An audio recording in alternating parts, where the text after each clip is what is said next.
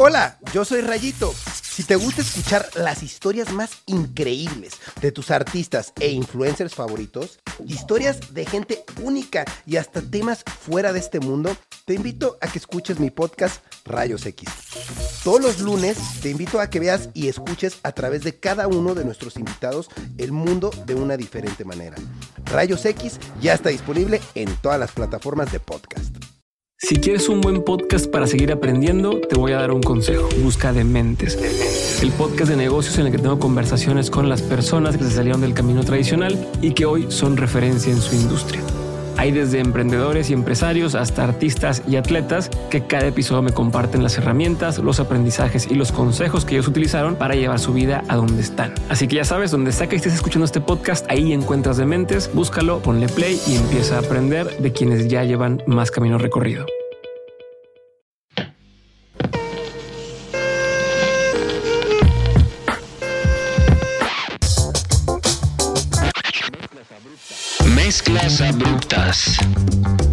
Con Susana Medina. En este episodio de Mezclas Abruptas en particular, eh, vamos a hablar de un tema del que sé muy, muy, muy poquito. Al mismo tiempo, la invitada de hoy es de esas personas que me parece que tienen un trabajo del mundo real, entre comillas, un trabajo real. Eh, permítame explicarme. Yo hago marketing y locución y estrategias de comunicación. No siento que yo sea una industria indispensable. Eh, está muy bien mi trabajo, pero la verdad mi semana laboral no provoca necesariamente cambios en cómo opera el mundo, en cómo opera el gobierno, en cómo toman decisiones las grandes organizaciones que residen el futuro del planeta. Em, y la invitada de hoy sí. La invitada de hoy es alguien que se llama Camila Cepeda. Camila Cepeda, ahí les va la semblanza oficial. Esta, está, choncha. Pongan atención. Camila Cepeda es licenciada en Economía por el Instituto Tecnológico Autónomo de México, o sea, el ITAM. Eh, y es maestra en políticas públicas por la Universidad de Princeton. Cuenta con 15 años de experiencia en el sector público, ha ocupado diversos cargos en la Secretaría de Hacienda y Crédito Público, la Agencia Mexicana de Cooperación Internacional para el Desarrollo y la Secretaría de Desarrollo Social.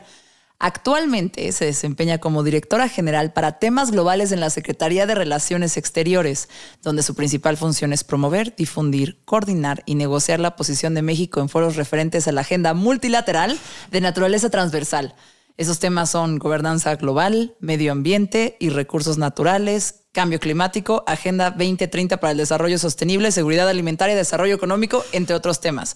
Paciencia, todo esto lo vamos a explicar. O sea, yo lo voy a aprender también de la mano de ustedes. La maestra Cepeda es la jefa negociadora de México para cambio climático y biodiversidad.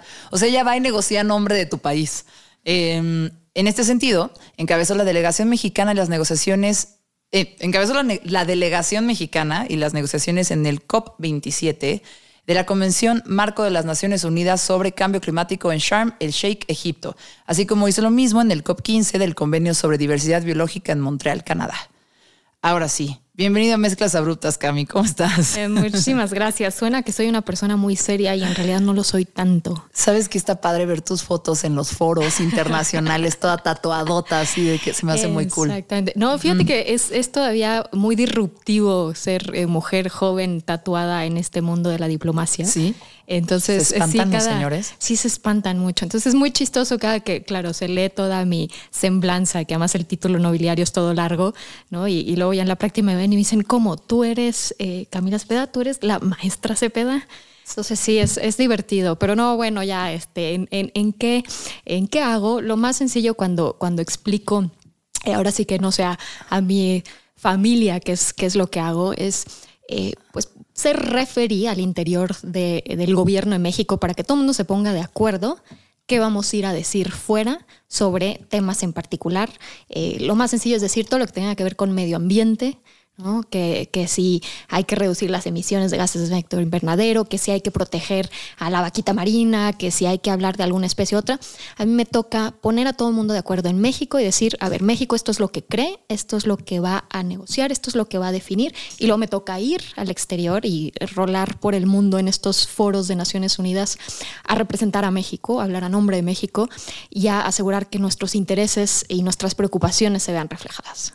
Eso es lo que hago. Pues me da muchísimo gusto que estés aquí. Eh, te tengo muchas preguntas muy básicas eh, y también unas cuantas muy existenciales para variar. Eh, ¿Y qué tal? Ya, ya, mis perros están encima de ti. Amor, total. La primera pregunta que te quiero hacer es si la Camila de 10 o 13 años pensaba que hoy ibas a estar trabajando en lo que actualmente trabajas.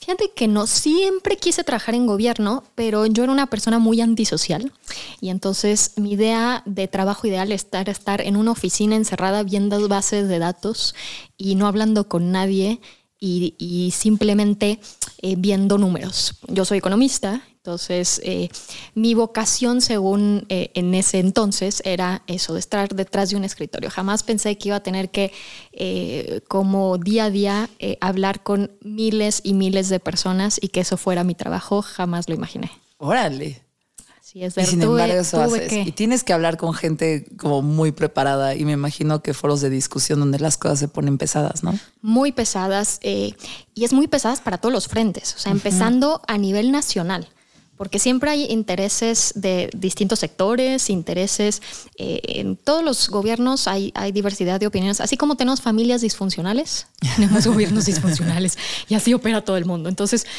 imagínate si tú tienes que poner a toda una familia de acuerdo a dónde quieren a comer, que ese es un tema relativamente sencillo, ahora ponte de acuerdo en cómo van a regular ¿no? Toda una economía. Entonces, Para eso hay matriarcas, ¿no? Sí, es. pozole y se callan. Sí, pozole y se callan. Sería lo mucho más sencillo.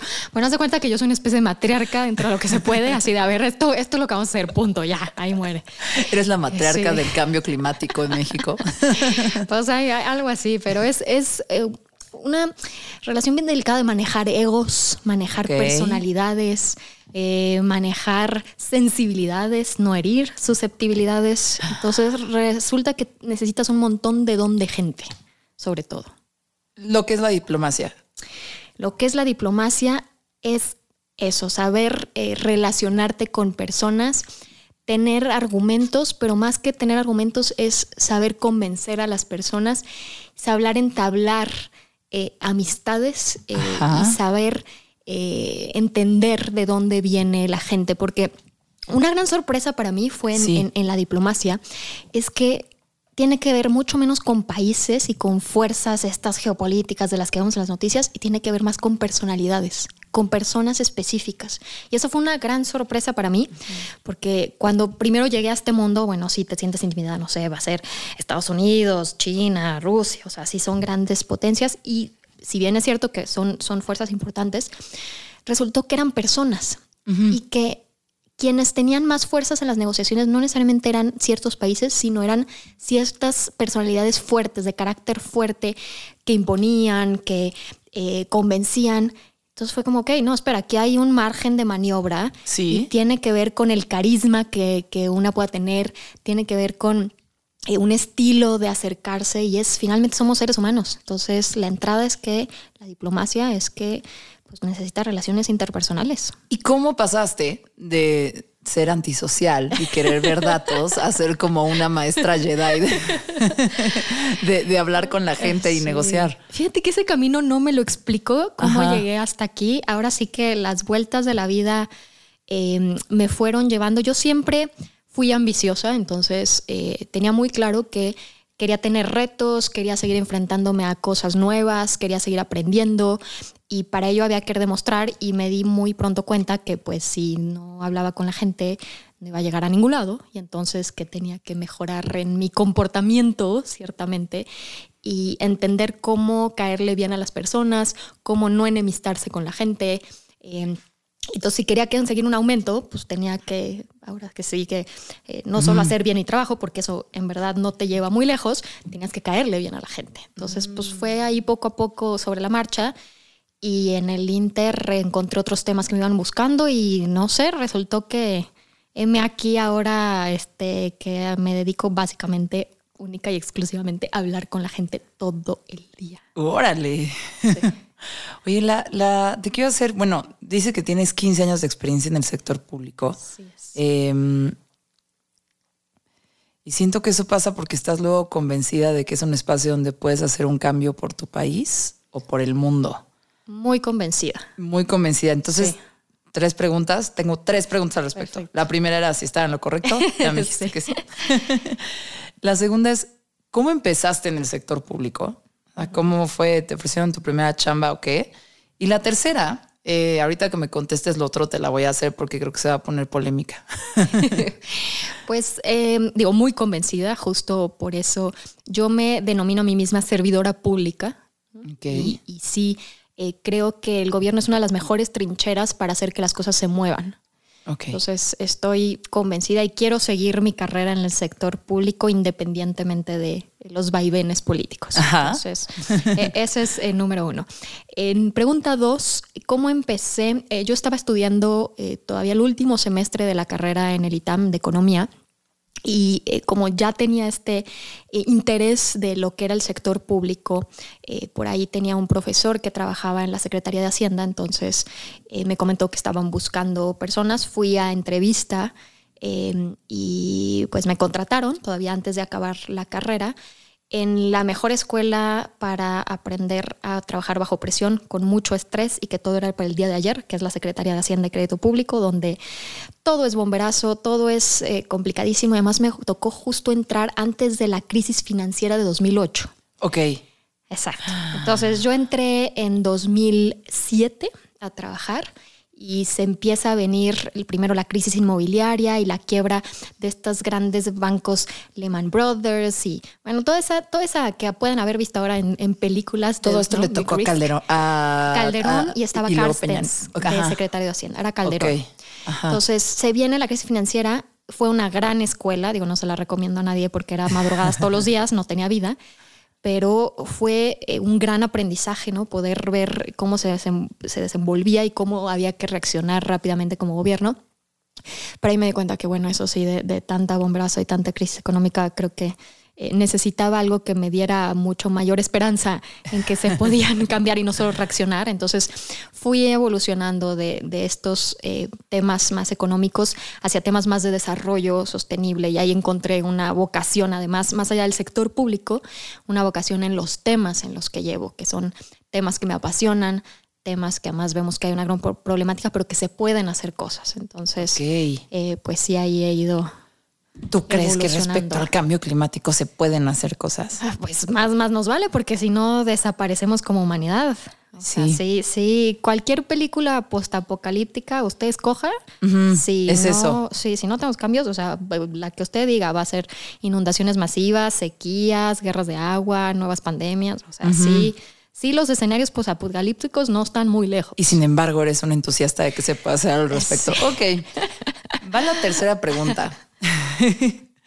a lo mejor va a sonar que lo estoy reduciendo mucho, pero yo soy alguien que tiene poca fe en el gobierno, ¿no? Como que ya, ya lo he hablado en otros episodios, me cuesta trabajo como encontrar un líder que respete, me cuesta trabajo pensar que el verdadero cambio puede venir de los políticos, a lo mejor de los servidores públicos como tú, pues sí, ni modo que yo te invite aquí y te diga que no, pero me cuesta trabajo, tengo poca fe.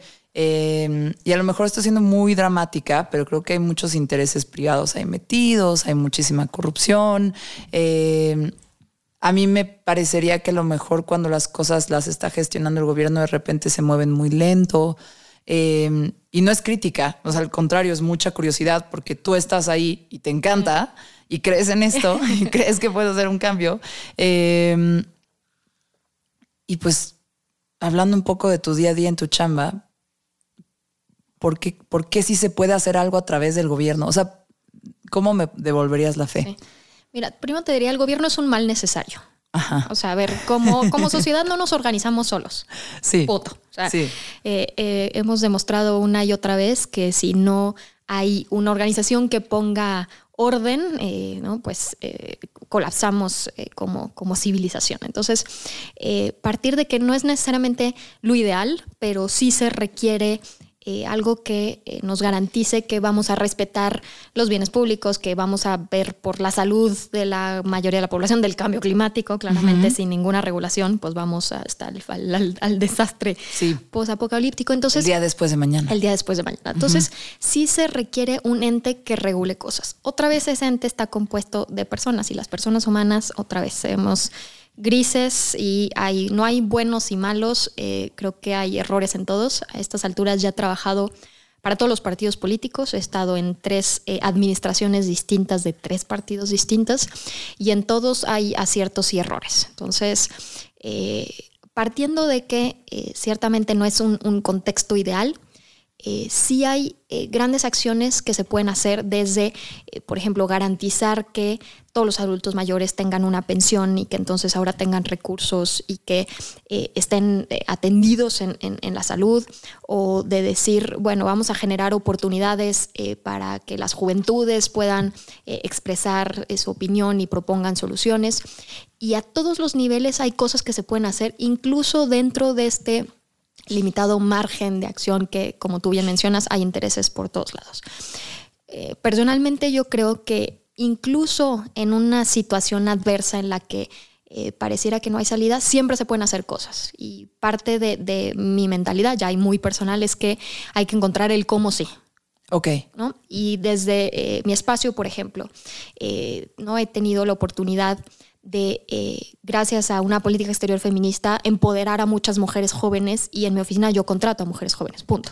Mi oficina está compuesta de mujeres jóvenes y entonces les permitimos eh, tener esta oportunidad de crecimiento, eh, de, contribuir y de, y de tener estos espacios que poco a poco vamos ganando y que son tan necesarios.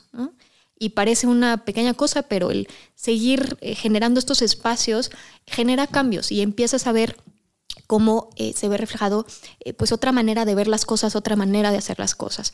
Eh, y puedes hacer para bien y para mal, incluso entorpecer. Si hay proyectos que, hablabas de corrupción, ¿no? En, administraciones pasadas, había algún proyecto que llegaba a mi portafolio de cosas y sonaba, híjole, hay algo shady por aquí.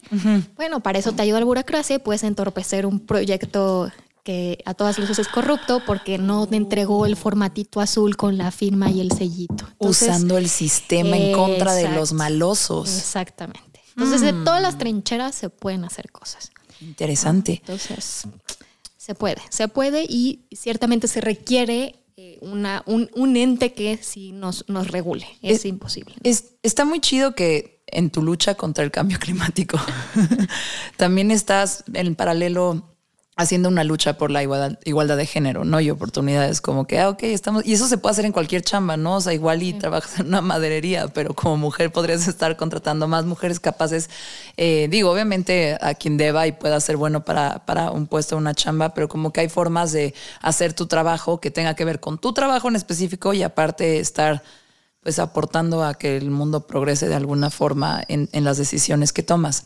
Ese, por ejemplo, es el Mursi que está llorando. no sé qué necesite, eh, pero bueno, es un perrito, es un perrito muy amable. Em, dijiste que estuviste, has pasado obviamente por tres partidos políticos. Sí. Para hacer la chamba que haces, ¿estás afiliada al, a la visión de país de alguno de estos, digo, ahorita es Morena, pero alguno de estos partidos, o sea, te piden como que hayas votado por Morena o por el PRI o por el PAN. No, en ninguno de mis eh, encargos, eh, ni siquiera que haya estado en, niveles eh, ya de, decisión, he tenido que estar ni afiliada ni ni, no sé, dar este, mordidas, comisiones. La verdad, no, no he tenido yo ninguna de esas malas experiencias, justo porque creo que mi trabajo habla por mí. Lo que yo demuestro es que yo creo en un país eh, y yo creo que eh, se puede contribuir siempre de manera positiva. Nos, los, los partidos políticos nos marcan una línea, una digamos, idea. Y dentro de esa idea, eh, yo creo que se puede mantener las convicciones, se puede mantener tu propia eh, brújula, ¿no? Y dentro del gran este, planeación que, propone el partido en, turno, eh, se puede seguir avanzando bajo propios ideales y digo de manera este, asombrosa, porque sí, sí, sigo perpleja de que haya logrado este, bueno, evadir este, todas estas eh, eh, vaivenes políticos que van de un lado a otro, que, que, nuestro país, la verdad, yo no diría que va de derecha a izquierda, porque eh, no tenemos esa división tan clara como hay en otros países de América Latina. Aquí más bien es de, de personalidades, eh, de intereses específicos, pero creo que sí tenemos varias, varios pilares como, como mexicanos y como la cultura mexicana que sí son, son muy valiosos y que se pueden seguir defendiendo independientemente de cualquier partido político. Entonces, eh, no es indispensable estar afiliados, se puede, como decía, tener esta vocación de, persona servidora pública, porque hay personas que necesitas que, sepan el oficio, así como necesitas un zapatero que entienda cómo armar un zapato, pues también necesitas eh, personas que sepan cómo opera un gobierno y, cómo este, armar los engranajes, cómo eh, funcionan las, ahora sí que las entrañas de, la burocracia. Entonces, no necesariamente todos somos, somos políticos al interior. Se me hace se me hace como muy interesante porque es justo lo que decías que a través de la burocracia puedas tener una herramienta contra los malosos corruptos, ¿no? Y lo que es interesante es pensar que no todo mundo que trabaja dentro de, eh, ¿sabes? Gobierno y, tienes que estar afiliado al partido, sino que hay gente allá adentro que a lo mejor incluso está negociando y discutiendo en contra de cómo el partido ve las cosas, ¿no?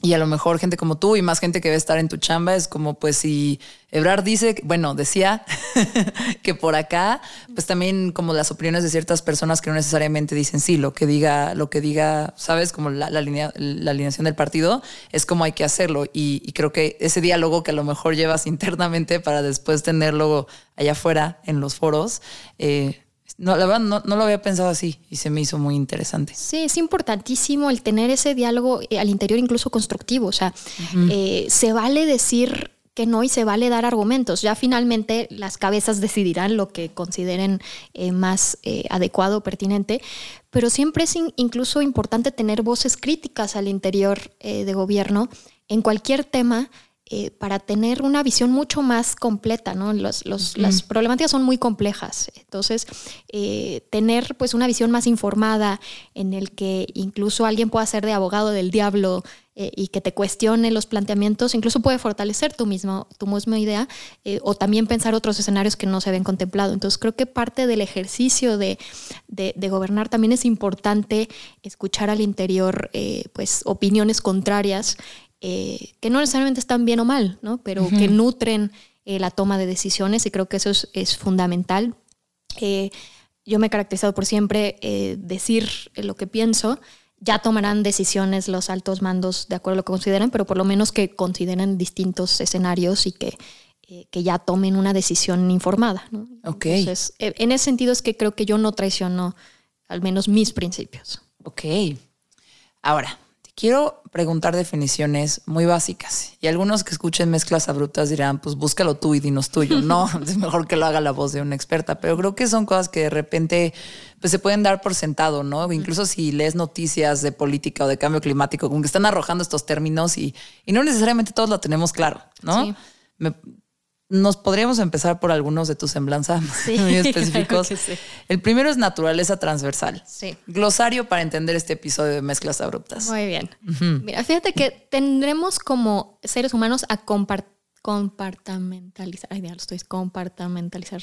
si lo dijiste, Bueno, poner en pequeños compartimentos, para no ser trabalenguas, eh, distintos temas, ¿no? Entonces, eh, queremos decir, bueno, cambio climático es ambiental. Y ya, listo. Entonces, por tanto, eh, solo se tienen que preocupar las personas que se dedican al medio ambiente. Y ese es el problema, que no es algo transversal. Es decir, cambio climático nos afecta a todas y todos. Todos los sectores estamos contribuyendo a empeorar la situación, pero entonces también todos los sectores podemos hacer algo al respecto. Entonces, a eso se refiere cuando es eh, una temática transversal, es que afecta a todo el mundo y afecta a todos los sectores y no es una competencia exclusiva solo de gobierno o incluso de una sola secretaría o de una sola dependencia, sino que eh, todo el mundo tiene que estarse involucrando. Entonces, transversal es que es todo mundo le toca poner su granito de arena. Ok, gobernanza global. Gobernanza global es esta estructura que tenemos eh, de cómo nos vamos a poner de acuerdo todos los países en algo y por ello hemos creado todo un sistema de Naciones Unidas que es increíblemente, increíblemente complejo, que hay eh, muchas reglas del juego, muchas convenciones especializadas eh, por eh, temáticas, por incluso tipos de derechos.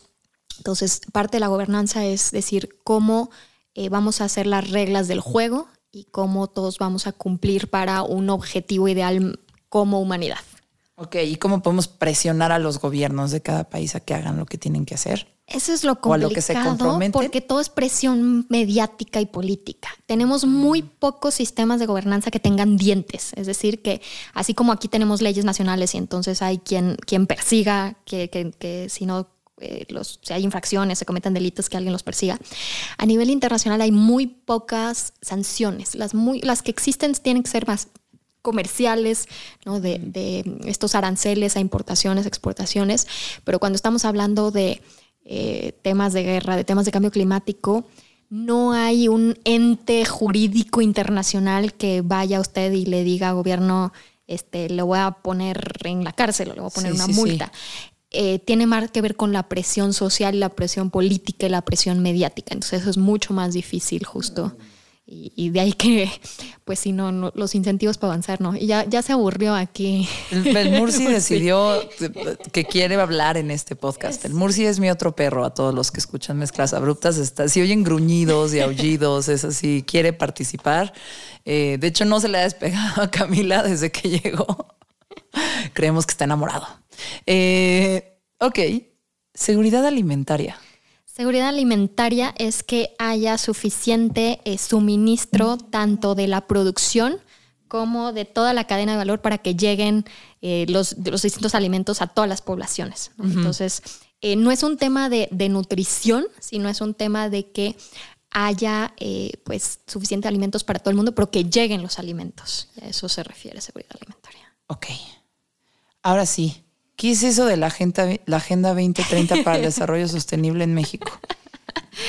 La Agenda 2030 es eh, justo un, eh, un documento que se estuvo preparando por varios años en 2015 en el seno de las Naciones Unidas por varios países, por sociedad civil, en el que se plantearon 17 objetivos, que son estos grandes ideales que estamos aspirando como humanidad. ¿no? Entonces uno es fin de la pobreza, hambre cero, educación de calidad para todo el mundo, energía asequible y así nos vamos hasta 17 objetivos. Entonces son estos ideales que, queremos y que los 196 eh, países nos pusimos todos de acuerdo que para 2030 íbamos a tener dentro de esos 17 objetivos una serie de metas y de indicadores eh, para tratar de alcanzar el bienestar de todas y todos. Entonces es una gran, digamos, hoja de ruta para todos los países de lo que deberían de hacer para garantizar que eh, pues, la población esté con los mínimos derechos de, acceso de calidad de vida. ¿Y cómo le hace caso el gobierno de México a esa agenda? ¿Cómo, cómo la atiende? Tiene eh, toda también un andamiaje institucional. Este, Hay eh, una secretaría de la Agenda 2030 que está en la Secretaría de Economía. Hay una serie de comités eh, técnicos.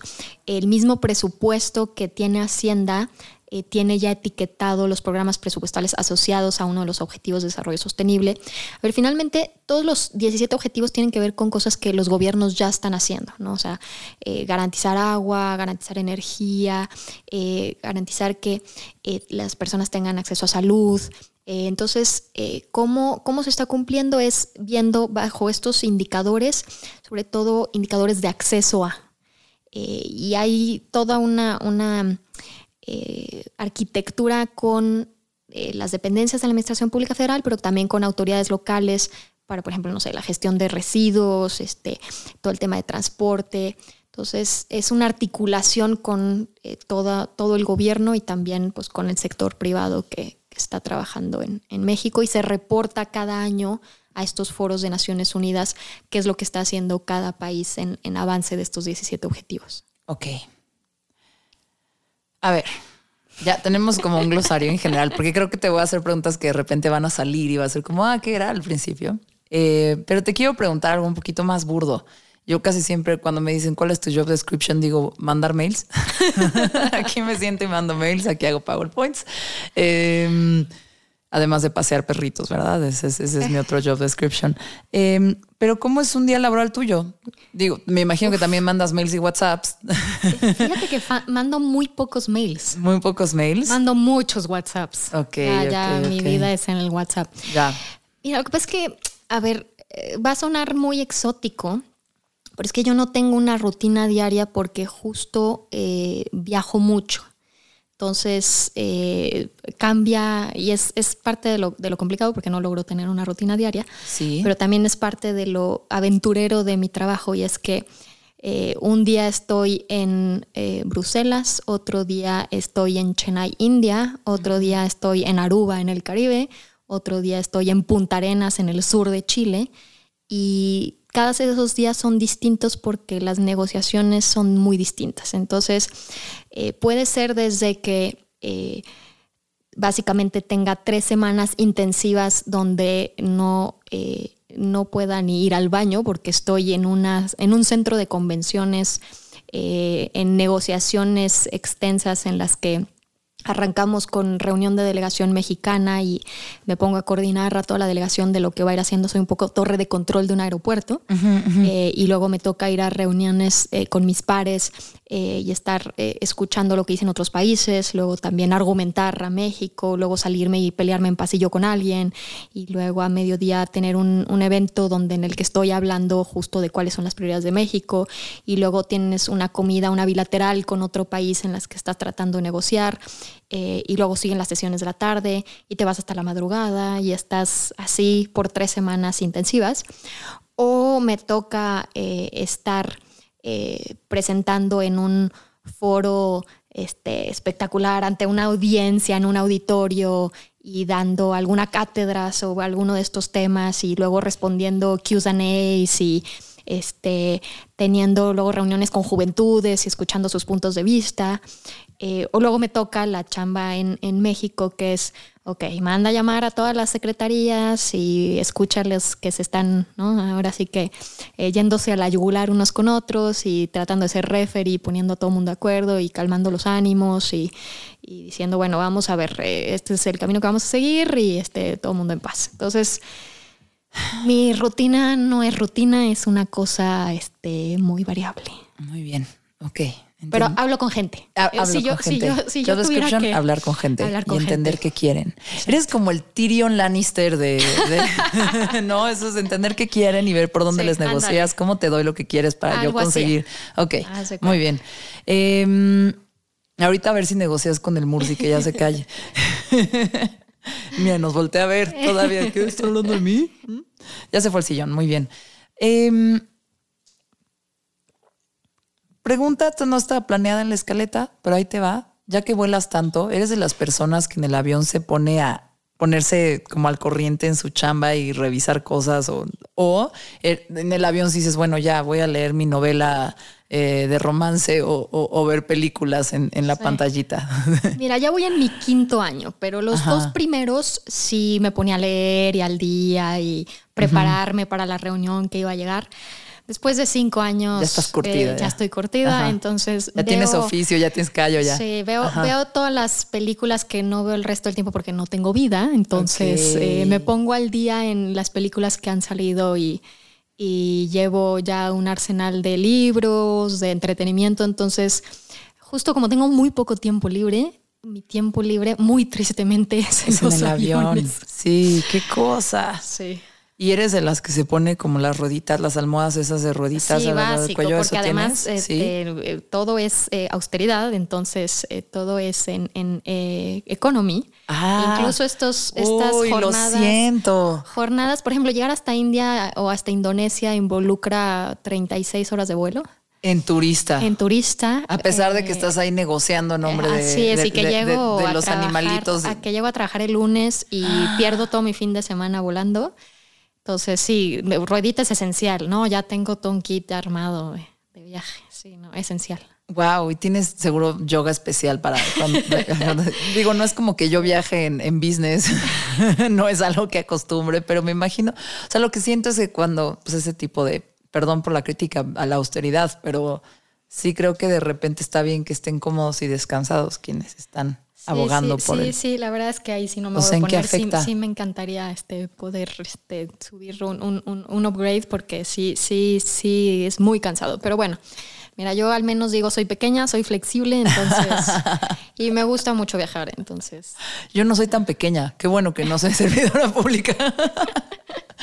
Oye, como jefa negociadora en temas de cambio climático y biodiversidad, Eh, ¿Cuál ha sido tu más grande satisfacción en este puesto? Uf, eh, te habría dicho que había sido en diciembre, eh, porque en, esta COP15 se, se adoptó un referente, así como te, te, mencionaba esta Agenda 2030, ahora para biodiversidad adoptamos un marco que tiene las nuevas metas para defender y proteger nuestros ecosistemas. Y ahí México en particular tuvimos un gran rol eh, y, y, sí nuestras intervenciones eh, permitieron que se adoptara ese rol. Entonces te habría dicho eso, pero debo decir que justo eh, vengo regresando hace un par de semanas de Bonn, Alemania, en algo que es menor en, la agenda internacional, que son órganos subsidiarios, órganos técnicos, donde en realidad se, se hablan de procesos más especializados pero que traía yo ahí una espinita de, de Sharm el Sheikh en Egipto, que tuvimos una muy mala experiencia como delegación mexicana y que eh, ya traigo mucho, eh, mucha furia de los comportamientos masculinos en todos estos eventos de Naciones Unidas. Entonces, eh, ahora en, en Bonn dije ya hasta aquí, vamos a hacer, vamos a hacer escándalo, vamos a reclamar. No puede ser que tengamos Me Too movements en todos los frentes y aquí en Naciones Unidas sigan habiendo situaciones de, acoso y de acoso sexual. Entonces, eh, pues sí, eh, digamos que armé un poco una revolución eh, femenina dentro de un foro de Naciones Unidas para exigir que no se repitan ese tipo de, situaciones. Y costó muchísimo, porque yo llevo quejándome años, costó sudor, lágrimas, pero se logró. Entonces, sí hay aquí ahora un precedente eh, que quedó asentado formalmente en un espacio de Naciones Unidas, eh, que se tienen que respetar derechos humanos básicos y que se tiene que eh, tener consecuencias y sanciones para bullying, para acoso, para acoso sexual y que no puede ser que estemos en 2023 y sigamos pues enfrentando estas situaciones todo eso yo, bueno, está el artículo de, lo que sucedió que va a estar en la descripción de este episodio. Eh, y también me lo compartiste. Muy orgullosa. Muy orgullosa. Debes estar muy, orgullosa, de ti. Sí. Em, ¿Qué pasó? ¿Qué, qué, pasó? Es, una cosa. Son unos groseros. Es, a ver, es que es un comportamiento sistémico. O sea, no es. Ya, digamos, fue la gota que derramó el vaso en, en Egipto, pero. Sí yo le explicaba a, un amigo que no me creía que, hubiera esto en Naciones Unidas, le, decía, no, este es el viejo oeste, porque en sus países de origen, todos estos hombres políticos, pues tienen prensa ante la cual responder, tienen a sus familias, tienen una, una presión social mucho más fuerte, entonces se comportan mucho mejor. Llegan estos espacios de foros de Naciones Unidas donde además va rotando por el mundo y eh, cuando entras a uno de estos foros te riges no por las reglas del país, sino las reglas de Naciones Unidas. Y resulta que no hay, no hay mucho texto y no hay muchas reglas. Sí. Entonces es una sensación de libertad absoluta en la que está lleno de este comportamiento más alfa masculino de no, yo soy aquí el más importante y incluso físicamente se comportan así como, como gorilas alfa sacando pecho, ¿no? Y, Te entiendo perfecto. Y como... De en el Porfirios. Y, ah, y ándale. Y, además como el ambiente de negociaciones es muy agresivo y es muy masculino, eh, se sienten además todavía eh, más inmunes y todos estos personajes tienen eh, pasaportes diplomáticos. Entonces tienen inmunidad diplomática. Entonces añade este mix de hormonas, testosterona, en un foro donde no hay reglas, donde nadie tiene a sus familias cercas, donde no tienen eh, pues algo que les exija comportarse, Y tienes eh, a pues, millas de distancia a nadie que, les esté eh, pidiendo que regresen eh, a casa, porque bueno, todos estamos en hoteles, todos estamos en un venio cerrado por tres semanas, en, en estas situaciones además de mucho estrés, de mucha interacción, y de repente empieza a haber poco a poco mujeres jóvenes por ahí, y entonces son presa fácil, sobre todo estas figuras de autoridad en las que eh, hay muchísimo bullying, pero también muchísimo acoso y luego empieza a haber insinuaciones y empieza a haber eh, comportamientos muy desagradables. ¿Y son de una edad o una época que no había consecuencias? Exactamente. El problema es que en estos foros seguía sin haber consecuencias. Porque además no había ni siquiera procesos claros de denuncia, no había eh, procesos claros de qué se hace en esas situaciones. Eh, y entonces, como hay implicaciones políticas de, de denunciar a otro país, de denunciar a una autoridad. Entonces, incluso había estas consideraciones de, uy, no, tenemos estas negociaciones, no podemos poner en juego eh, pues un resultado porque, bueno, a una ah, chica ahí, este, ay, bueno, pero total, sí, ¿qué es eso? ¿no? Entonces, esto es un comportamiento que se viene gestando eh, de años y años y años y que es normalizado. Eh, somos muy pocas mujeres jefas de delegación, muy, muy pocas. Sí. No se diga mujeres jóvenes, muy, muy pocas. Entonces, somos una anomalía como delegación mexicana, que está mi equipo particularmente compuesto por eh, muchos eh, jóvenes menores de 30, eh, y entonces somos particularmente presa fácil, ¿no? Y a mí en lo personal, bueno, tengo un historial, bueno, ni para qué te cuento, tengo un pergamino de anécdotas, historias, desde micromachismos hasta acoso sexual de lo más grave que te puedas imaginar. Entonces, yo he experimentado esto toda mi carrera y me sorprendía que en foros de Naciones, eh, Unidas era incluso peor. O sea, no, no, no es eh, algo normal que, llegues a, una convención en la que vas a trabajar y resulta que te tienes que andar cuidando todo el día de quién eh, se te acerca, que no te arrinconen, que no te, ¿no? Que, que, no te malinterpreten para que no te quieran llevar a su cuarto de hotel. O sea, es, inconcebible. Es que esto es operar en nivel modo. Hay un, había un modo de juego en el Metal Gear que era European Extreme. O sea, era como normal, easy, normal, hard, European Extreme.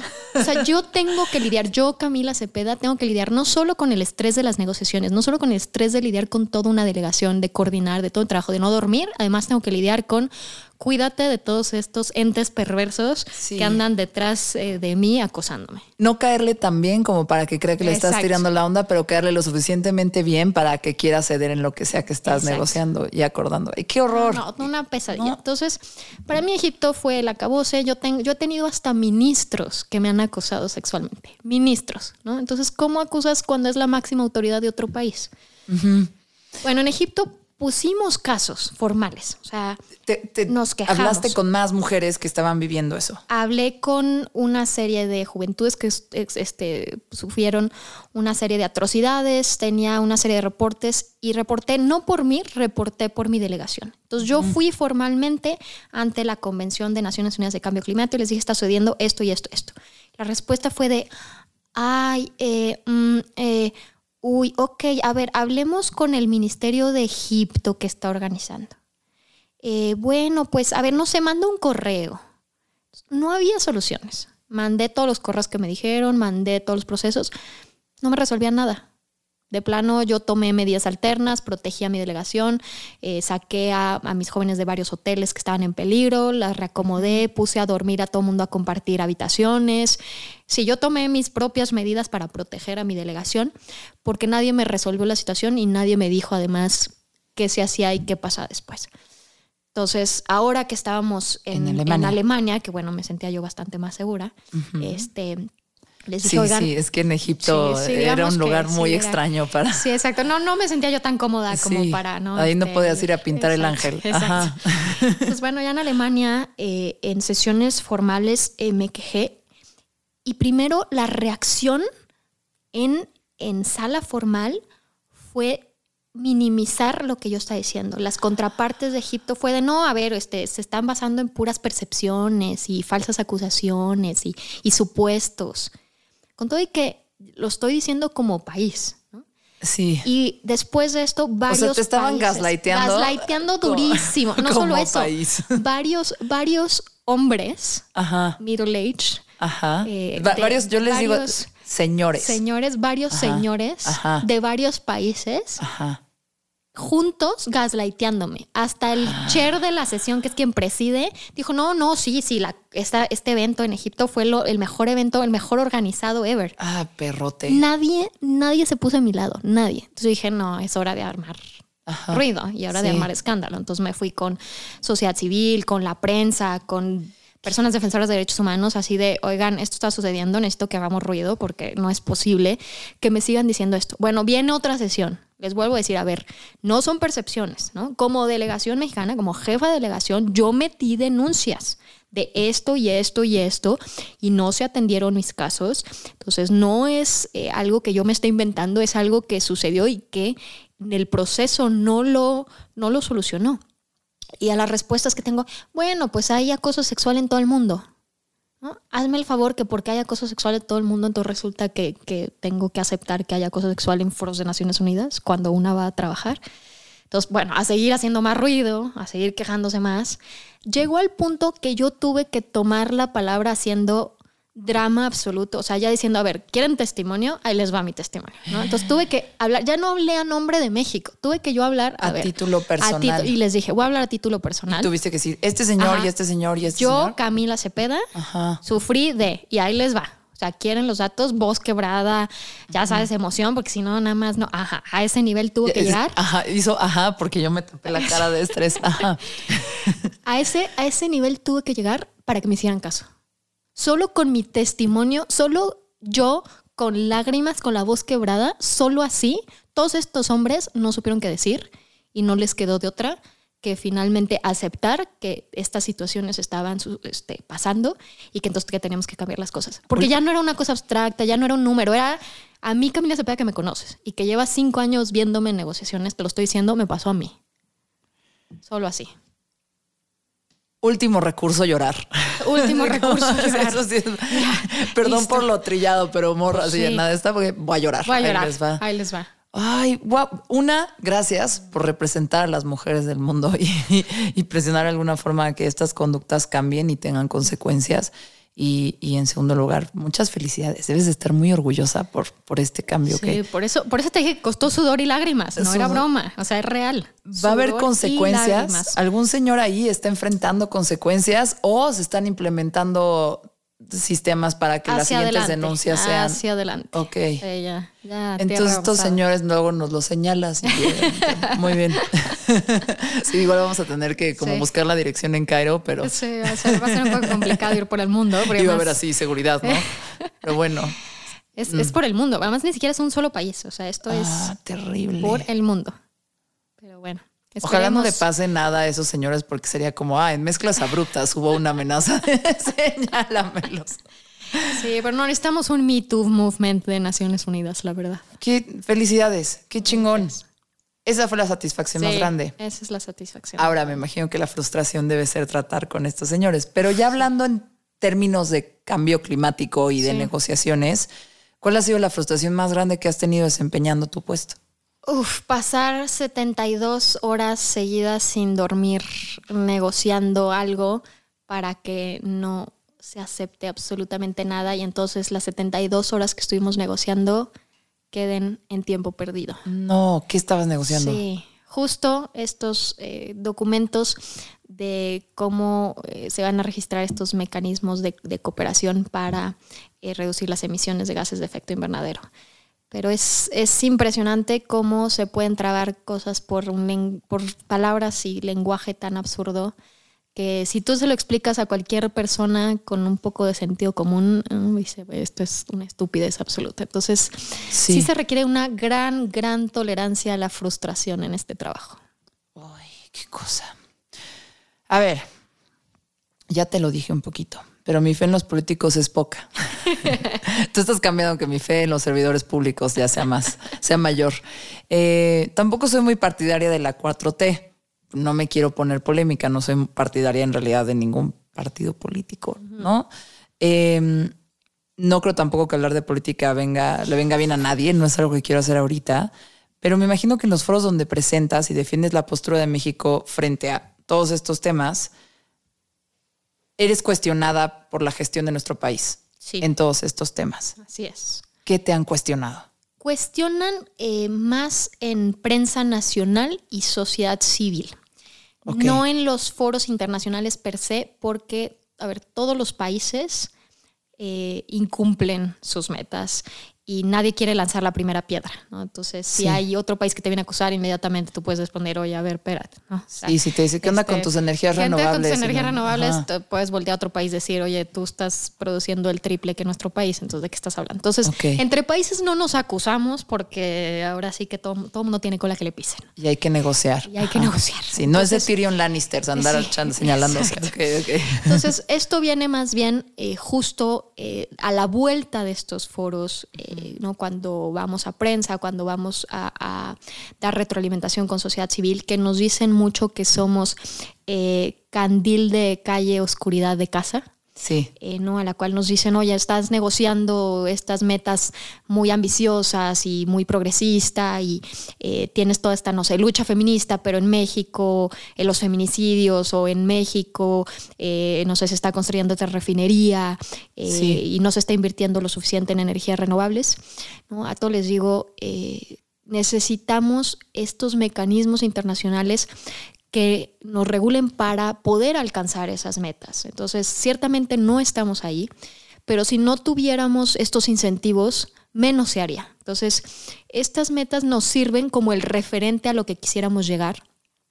Y a nivel nacional eh, es un proceso y es un proceso también de convencimiento al interior de, nuestro país. A decir, miren, a ver, está esta situación. Si no eh, ponemos de nuestra parte, pues otra vez, escenario apocalíptico. Entonces, eh, es un trabajo también incluso de traer todos esos mensajes que se están discutiendo fuera a la política nacional y tratar de buscar soluciones a la política nacional. Entonces nos critican mucho que hay incongruencias.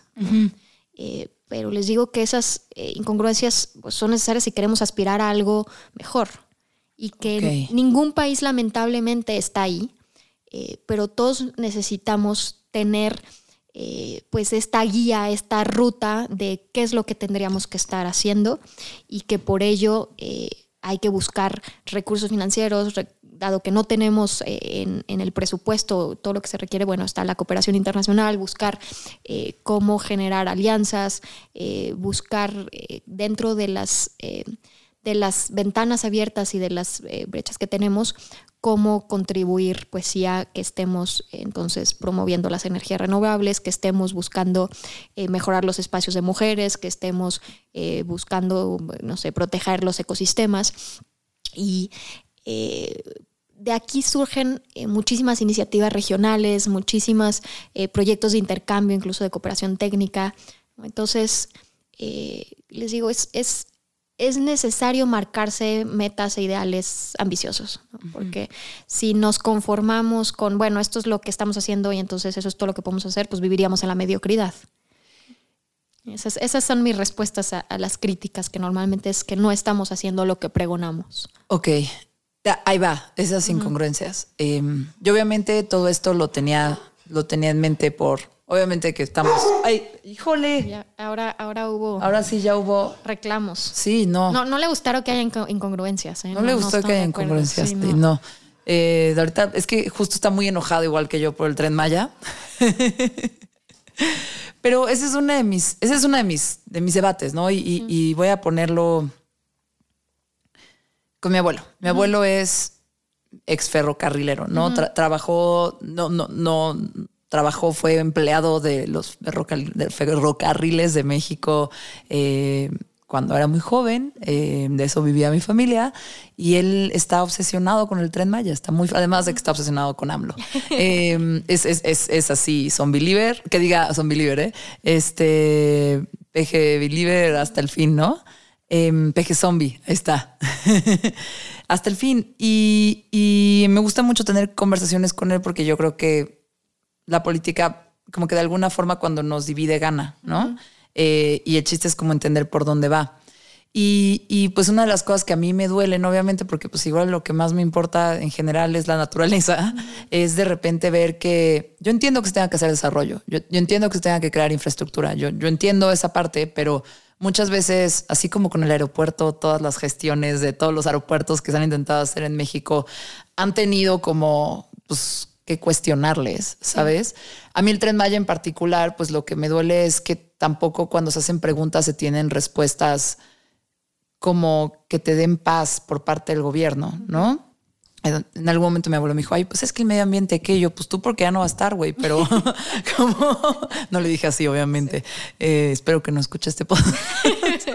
pero entiendo mucho abuelo. Ajá, ajá, pero entiendo como, te entiendo que para alguien de su edad no es tan importante algo, no eran discusiones que estaban de moda en su momento y que es ferrocarrilero y que siente pasión por esto. Yo lo entiendo, o sea, lo puedo entender, pero pues yo por mi lado no lo puedo entender porque pues sí me preocupan los manglares y me, me, preocupan los cenotes y me preocupan los jaguarcitos, ¿no? que quedan pocos, quién sabe dónde están. Eh, y, me imagino, o sea, como que te lo estoy poniendo sobre la mesa, no para que vengas y lo defiendas o, me digas, tienes razón, las cosas con el tren Maya no están bien hechas. Eh, pero te lo pongo sobre la mesa porque me, yo me imaginaría, y no sé, eh, esto es completamente del desconocimiento. Ya me dices que en el los foros internacionales no te van a venir a preguntar de eso. Pero yo hubiera pensado que es lo primero que te dirían, como, ah, sí, güey, ¿quieres que yo baje las emisiones y que te dé esto? Pues, ¿qué onda con tu tren Maya, güey? ¿Qué onda con la refinería? ¿Qué onda con, no, las energías renovables en las que no se están invirtiendo? O a lo mejor el discurso del presidente o el discurso de los políticos es mucho hacia, hacia la refinería y así, se ve bien, pero por abajo sí están haciendo otras cosas de, de energías sustentables. En fin, me acabo de echar todo un rant en el que, en el que me imagino que hay que navegar con estas incongruencias.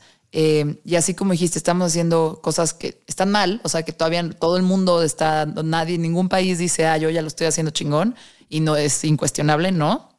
Eh, pero tú qué sientes que México está haciendo bien en cuestiones de, de, cuidado del medio ambiente eh, y qué está haciendo mal? Fíjate que somos uno de los países más megadiversos del mundo. Eso hace que tengamos una gran, gran responsabilidad. Cosas que estamos haciendo bien. Tenemos un, organismo que se llama la Comisión Nacional de Biodiversidad, que es eh, una gran institución en la que eh, hemos eh, logrado mapear las vulnerabilidades y las necesidades de todos estos ecosistemas que tenemos y de tener áreas naturales protegidas. México es de los países que, más reservas tiene y que eh, tiene eh, esta eh, pláticas con las comunidades, que son las mismas comunidades indígenas quienes protegen la biodiversidad y que como mexicanas y mexicanos estamos muy orgullosos de nuestro patrimonio biocultural. Y eso sí se ve reflejado en esta defensa del, del territorio, a pesar de eh, las inseguridades del narcotráfico, a pesar de eh, todos estos eh, grandes eh, conglomerados, sí hay una, una percepción en, en, nuestra sociedad de que nuestro, nuestra naturaleza y nuestra riqueza es importante y hay un orgullo por ello. Y eso creo que sí es algo de, rescatar. que aquí no, no tenemos o sea, esta, esta preocupación que, por ejemplo, se tiene en el Amazonas, en el que se están... Eh, no hay quien lo proteja. No hay quien lo proteja. Aquí sí tenemos eh, a muchas comunidades que protegen la biodiversidad. Y eso es, creo, algo que, que, sí estamos haciendo bien. Y esto no lo digo solo como gobierno, sino lo digo como sociedad mexicana. Sí. Eh, y que involucra a una serie de, de, autoridades locales, pero también a, a defensoras de la tierra, eh, a comunidades indígenas, eh, y eso es, es, algo muy eh, noble que, que, sí podemos resaltar. ¿Qué falta por hacer? Falta por aprovechar muchísimo de energías renovables. Tenemos como país un gran potencial eh, tenemos todos los recursos, tenemos eh, posibilidad de energía eólica del viento, de energía solar al por mayor, de eh, energía incluso geotérmica. en verdad hay muchísimo más por invertir y es lo que será más eficiente hacia adelante, incluso en, en, los costos de inversión. entonces creo que ahí sí hay muchas oportunidades que todavía falta por, por explorar y creo que es uno de los grandes pendientes que tenemos hacia adelante, hacer esta transición de pasar de estos combustibles fósiles que de cualquier modo se van a acabar, o sea, nuestras reservas se van a acabar y que además es increíblemente costoso eh, seguir invirtiendo y que el futuro eh, siguen siendo ya las energías renovables. Entonces ahí sí hay mucha, mucho potencial. ¿Cuál es el enemigo de las energías renovables en México? ¿Que no quieren invertir, que parece caro o que hay señores que todavía no entienden que va por ahí. hay varios eh, retos que los costos iniciales son muy altos. Entonces, siempre eh, el, primer paso es el que es eh, muy costoso y entonces requiere de una gran inversión con el sector privado. Y el sector privado tampoco es sencillo, porque hay que lidiar con muchos intereses comerciales que el sector privado no lo hace como un acto noble de decir vamos a contribuir al medio ambiente. Entonces, sí, sí, sí hay muchos intereses y mucha regulación de por medio que ahorita hay mucha desconfianza entre los distintos actores y creo que eh, pues se requerirá una especie de acto de fe hacia adelante eh, para estas inversiones iniciales. Ese es, ese es lo, lo, más complicado. Se requiere mucha inversión inicial. Después hacia adelante ya es mucho más rentable pero el, digamos, estas primeras piedras. ¿Y esa inversión inicial viene más de la iniciativa privada que de, que de la pública? Sí, el problema es que ahorita justo no hay suficientes recursos públicos como para poder generar esta infraestructura necesaria. Eh, se ha estado desarrollando un par de proyectos, pero sí se requiere pues escalarlo a mucho más gran. igual y voy a sonar como Luis Gerardo Méndez en, cómo se llamaba la movie esta donde propone hacer la Cuba más grande del mundo en el Estadio Azteca. Bueno, por ahí vamos por una planta solar en América Latina de las más grandes. Ahí vamos, ahí vamos. ¿Dónde va a estar? En Sonora. Ok. Ah. Ahí va. Pero se requieren, ahí, sí hay, un montón de sol. Hay un montón de sol. Pero se requieren más justo esto va a ser este, no suficiente, se requiere más. Ok, pero esa es, es, una, esa es una. Es, que mi pregunta ahorita que estás diciendo que tenemos todos los recursos, tenemos el potencial, como que seríamos un país que podría ser pionero en las energías renovables eh, y que lo que falta es inversión, porque inicialmente es muy costoso. Pero no sería re buena inversión. O sea, este no es el momento para que después México a lo mejor sea una potencia mundial si ya no es de petróleo, de energía eólica y solar. Sí, será, será algo que hay que justo explotar, ¿no? Y, es parte de las tareas que, que se irán ahora las nuevas administraciones ahí. Ahí se lo dejamos de tarea. Ahí te va, que será mi otra pregunta. Todo lo que tú negocias y todos los acuerdos que logran cerrar y los avances que logra hacer, me imagino que en cada sexenio, o sea, quien ha tenido tu puesto en todos los sexenios, ¿no? Sí. Tiene el riesgo de que haya un cambio de gobierno y no se le dé continuidad, ¿no? Sí. Siempre hay ese riesgo, aunque nuestras metas son hacia varias ah, décadas hacia adelante. Okay. ahorita negociamos eh, hacia 2050. Hace 10 años se negociaba hacia 2030. Okay. Entonces sí hay metas eh, de mediano largo plazo, pero claro, las metas de mediano largo plazo no se pueden cumplir si en el corto plazo no se hace nada al respecto. Entonces siempre existe ese riesgo y por eso aquí es cuando la presión de sociedad civil es muy importante. La sociedad civil es eh, el electorado, la ciudadanía, finalmente quienes escogen con votos en nuestro país a quienes quieren lo represente. Si hay demandas de la sociedad porque el medio ambiente es importante, porque el cambio climático es importante, entonces las personas que están en la contienda política voltearán a ver esas demandas y dirán, uh, tengo que incluirlo en, mi, en la plataforma. Pero si no existe esa demanda de sociedad civil, si a la misma ciudadanía no le importa, menos a los políticos. Entonces ahí es donde es muy importante ¿eh? que haya una gran presión del electorado para señalar que es fundamental que se proteja nuestro medio ambiente. Justo una de mis siguientes preguntas era qué puedo hacer al respecto. no es qué puedo hacer al respecto yo. No, o sea, te digo, ¿no? Como que del tren Maya, pues una se queja.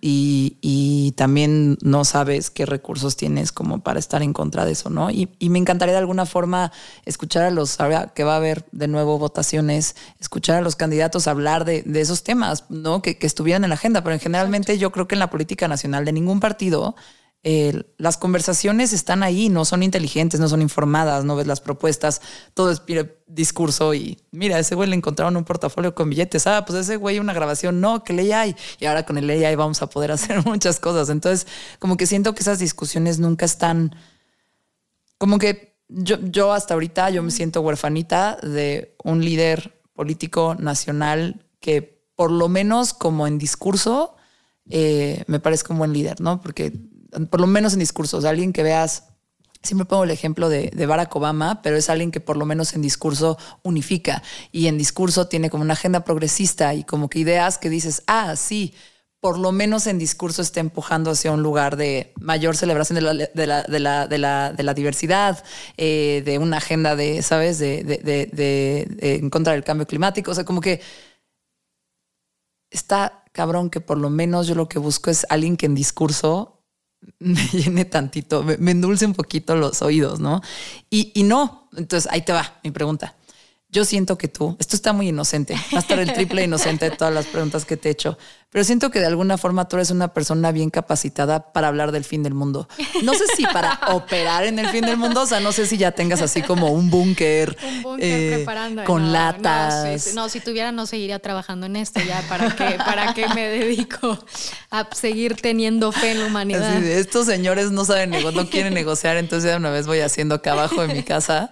Eh, pero bueno, sí deberíamos estar bien preocupados, ¿no? Esa, no es la pregunta. Sí debemos estar bien preocupados, sí. Pero siento que de repente, em, o sea, ¿qué pasa? No están obviamente el discurso político, el discurso de las personas súper capacitadas y profesionales del tema como tú, que están negociando a un nivel técnico que pues, los ciudadanos de a pie no, no, no, no necesariamente manejamos, ¿no? Por más que te informes, pues no, no podemos saber todos de todo. Eh, y de repente pasa también que como que pues obviamente el sector privado, las corporaciones, ¿no? Yo habiendo sido parte de corporaciones y trabajado para corporaciones, cuando se habla mucho de cuestiones de, de, medio ambiente y de la responsabilidad que tienen como compañías del medio ambiente, hay mucho un discurso de, bueno, claro, pero el planeta lo vamos a cuidar entre todos. Entonces tú separa la basura y tú ya sabes, apaga la luz y tú, lo, sabes, como, pero yo siento que a lo mejor el daño que le estamos haciendo al planeta Obviamente es colectivo, no es entre todos y todos somos parte de corporaciones que están tomando decisiones. Pero yo sí siento que de repente el verdadero cambio, o sea, realmente frenar que el mundo no se caliente los grados que dicen que se va a calentar, puede venir acelerado y puede venir más rápido si lo hacen las corporaciones, ¿no? Eh, y como estábamos hablando ahorita, es pues si nosotros también ponemos en la agenda de un político que se tenga que hablar de iniciativas de, protección del medio ambiente y de no combatir el cambio climático. Pero ¿qué se puede hacer? ¿Qué puedo hacer yo? No, no, creo que quejarme un chingo. Mucho, quejarte mucho, tuitear un chingo. tuitear un montón, movilizar la ciudadanía. A ver, aquí en esta ciudad que tenemos manifestaciones por eh, cualquier cantidad de causas, me sorprende que prácticamente no hay ninguna manifestación por temas ambientales y climáticos. Eso es algo que me parece inconcebible. Pues porque no nos están levantando la jungla aquí a la... Sí pero que sí genera cambios en otras regiones del mundo. Un, ejemplo, ¿no? en, Europa se creó este gran movimiento de, jóvenes de Fridays for Future y que en los eh, eh, distintos parlamentos europeos eh, hacían tantas manifestaciones y tantas demandas que eso movió completamente en, la Unión Europea la regulación. Y efectivamente, o sea, sí, todos podemos contribuir con eso, de recicla tu basura, no gastes tanta agua, eh, una barbaridad de cosas, pero es cierto que de a uno a uno no va a ser suficiente y que es el 10% de las empresas que generan el 80% de las emisiones. Y la gente apenas puede con sus vidas, ¿no? Necesitan ser reguladas otra vez solitas, lo que te decía, el gobierno es un mal necesario. Solas las corporaciones no van a cambiar. Necesitan que los gobiernos les regulen y les pongan los incentivos correctos y también las sanciones necesarias. Pero los gobiernos solo van a regular si tienen un electorado que les está exigiendo, porque claro, todas estas compañías también financian campañas, también eh, pues tienen grandes intereses comerciales que afectan a quienes este, son, eh, están en el poder. Entonces, eh, para que tenga la suficiente fuerza para que se le regule, tiene que haber una presión social muy grande. Y ahí es donde la ciudadanía sí importa, pero importa como masa. ¿no? Todas estas grandes revoluciones y todos estos grandes cambios que hemos visto no han sido porque de repente un gobierno benévolo ha dicho, ah, claro, este, vamos a abolir la esclavitud. Ha sido una demanda social fuertísima que dices, eh, atenta contra la dignidad humana que tengamos esclavitud, tienes que prohibir la esclavitud. Y viene una presión social tan fuerte que eso hace que se generen cambios. Entonces, eh, ¿cuál es la única manera? Es generar una presión social tan fuerte que el, el electorado sea tan fuerte que los políticos no lo puedan ignorar y que entonces tengan que tomar plataforma específica para atender eh, pues esa situación. Yo noto que tú no hablas con nada de groserías, pero en resumen es armarla mucho de pedo. Por supuesto que no hablo de groserías porque soy una funcionaria servidora pública. Si te fijas, tampoco hablo de política, yo no me pronuncio. Sí. Porque efectivamente eh, me gusta mi trabajo, quiero seguir teniendo mi trabajo, quiero seguir en el siguiente eh, sexenio manteniendo mi trabajo, entonces... Sí, y eso es lo que más, la verdad, lo que más me gustó hablar contigo es, es pensar que no, o sea, no desconozco tu postura política, ¿sabes? No sé cuál sea. Eh, y yo padezco porque no puedo tener una postura política, ¿no? Porque no tengo hacia dónde voltear. Em, pero algo que me pareció bien interesante de toda nuestra plática es que hay funcionarios públicos dentro de todas las instancias de gobierno que no necesariamente están o creen en los proyectos que tienen los principales líderes de esos partidos o del partido, ¿sabes?, en el poder, y que de alguna forma pensar diferente. Su función es cuestionar, intentar colar otras perspectivas, ¿no? Y accionar y dialogar eh, para que no todas las cosas sean con una sola visión.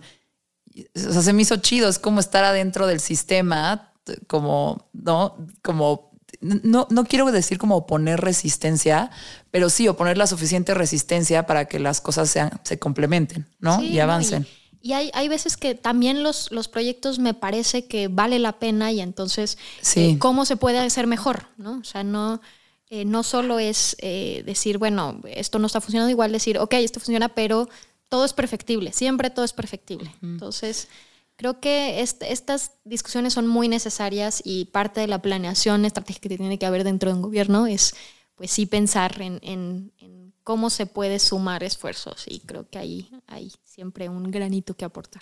Te iba a decir que como ciudadana de pie, ¿cómo puedo restar un granito de arena al calentamiento global? Ese iba a ser mi chiste. Y no lo pregunté así, yo estoy muy ardida. ¿Cómo le resto? Oye, mi super chiste de papá, ¿estás de acuerdo? Sí. mi sumar, no, restar. Oye, em, va a llegar el momento, mezclas abruptas de este, de, este, de este podcast, que es donde te voy a preguntar algo que parece que no tiene nada que ver con lo que haces. Digo, todo el podcast es muy abrupto. Em, pero algo más que quieras decir, algo más que te haya quedado sobre lo que tú haces. Pues no perder la fe, está muy este, deprimente si decimos que ya no crees en ningún político y no crees en el gobierno y no crees en el que sigue. Creo que es una visión muy, muy deprimente hacia, hacia la humanidad. Perdón por En- agüitarlos. en- en- no, en tener fe. Y luego, por eso me gusta mucho trabajar con juventudes, porque siempre Sí. eh, vienen recargadas de energía y de este, este ánimo de que todavía tienen ideales y podemos construir hacia algo adelante. Y eso siempre me devuelve la fe en la humanidad. Entonces, eh, que, que las juventudes sigan, sigan insistiendo, sigan siendo activistas, sigan creyendo. Todo se puede. Pues ahí te va. Mi político favorito, si tenía que elegir a uno, es Marcelo Ebrard, desde que fue jefe de gobierno. Eh, y él era tu jefe. Digo, ya renunció, porque este es el momento mezclas abruptas. él era tu jefe, ya renunció porque pues, ya se está candidateando para ser el potencial candidato oficial de Morena a la presidencia. Ju- junto con Claudia Sheinbaum, que espero hashtag no sea Claudia. Eh, ¿cómo? es Claudia, no es O Claudia. sea, si crees que yo me voy a pronunciar, no, hay manera que yo No, me pronuncie. No, no Queremos- quiero que te pronuncies. seguir siendo servidora pública. No, no quiero que te pronuncies, no quiero que te pronuncies. Yo la verdad, como ya, o sea, bueno, se ve venir que viene otro sexenio de Morena, si digo, híjole, sí me gustaría que fuera Ebrard, ¿no? Es, es alguien que como figura política creo que hace muy bien su chamba y además sí me da risa. y, y, y nada, es como una figura política que respeto y, y hace mucho que no vemos figuras políticas que se respeten, ¿no? Y, y él como que de cierta forma sí, sí me gusta verlo hablar, ¿no? Eh, ¿Cómo era como jefe? La verdad que Esa era la pregunta. a mí me, me sorprendió que sí tiene una gran capacidad de planeación hacia adelante. O sea, él tiene muy claro eh, qué es lo que quiere de país, tiene una visión eh, clara de país eh, y es, es muy eh, hábil y muy inteligente para poder eh, hablar con distintos sectores, distintos personajes.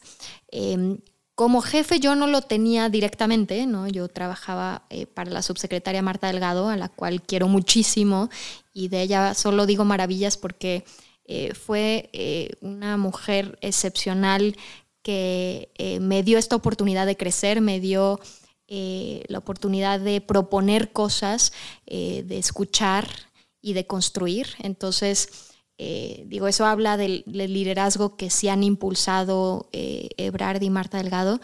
sí, esta política exterior feminista que mencionaba viene de ellos. Ok. Y para mí como mujer joven fue muy grato ver que se abrían esas oportunidades y que eran reales y que no solo era de discurso, sino que sí dieron una plataforma para muchas mujeres como yo y eso estoy muy agradecida.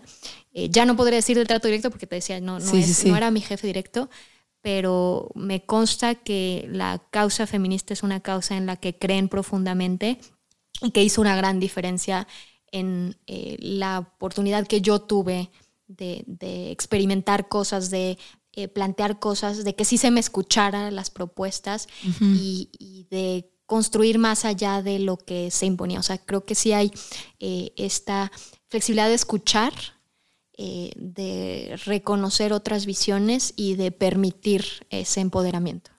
Wow. Ya hiciste que me cayeran bien todos.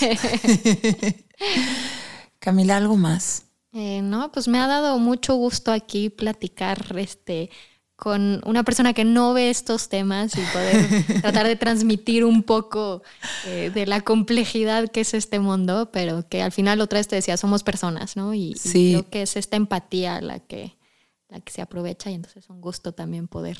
Está espectacular, eres como una heroína del mundo.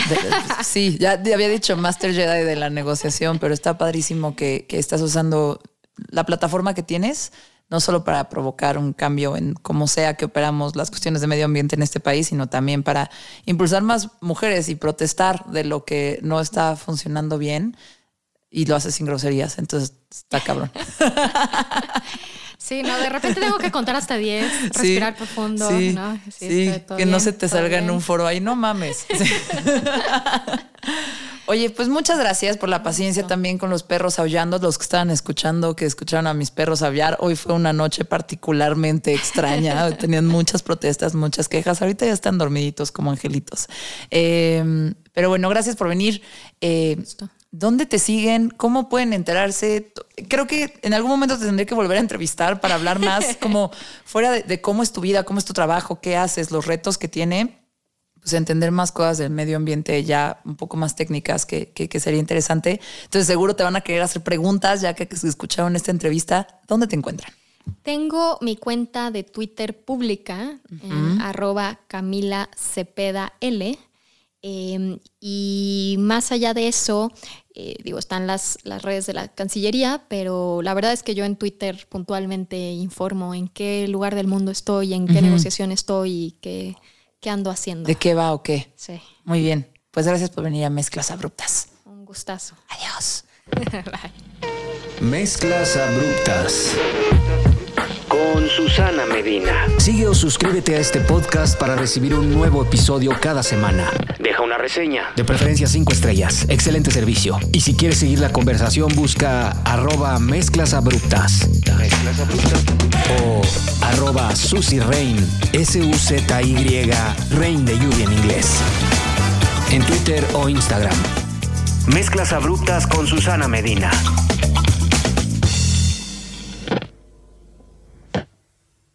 You've worked hard for what you have your money, your assets, your 401k, and home. Isn't it all worth protecting? Nearly one in four consumers have been a victim of identity theft. Lifelock Ultimate Plus helps protect your finances with up to $3 million in reimbursement. Lifelock alerts you to identity threats you might miss. And if your identity is stolen, your dedicated US based restoration specialist will work to fix it. Let Lifelock help protect what you've worked so hard for. Save 25% off your first year on Lifelock Ultimate Plus at lifelock.com slash aware. Terms apply.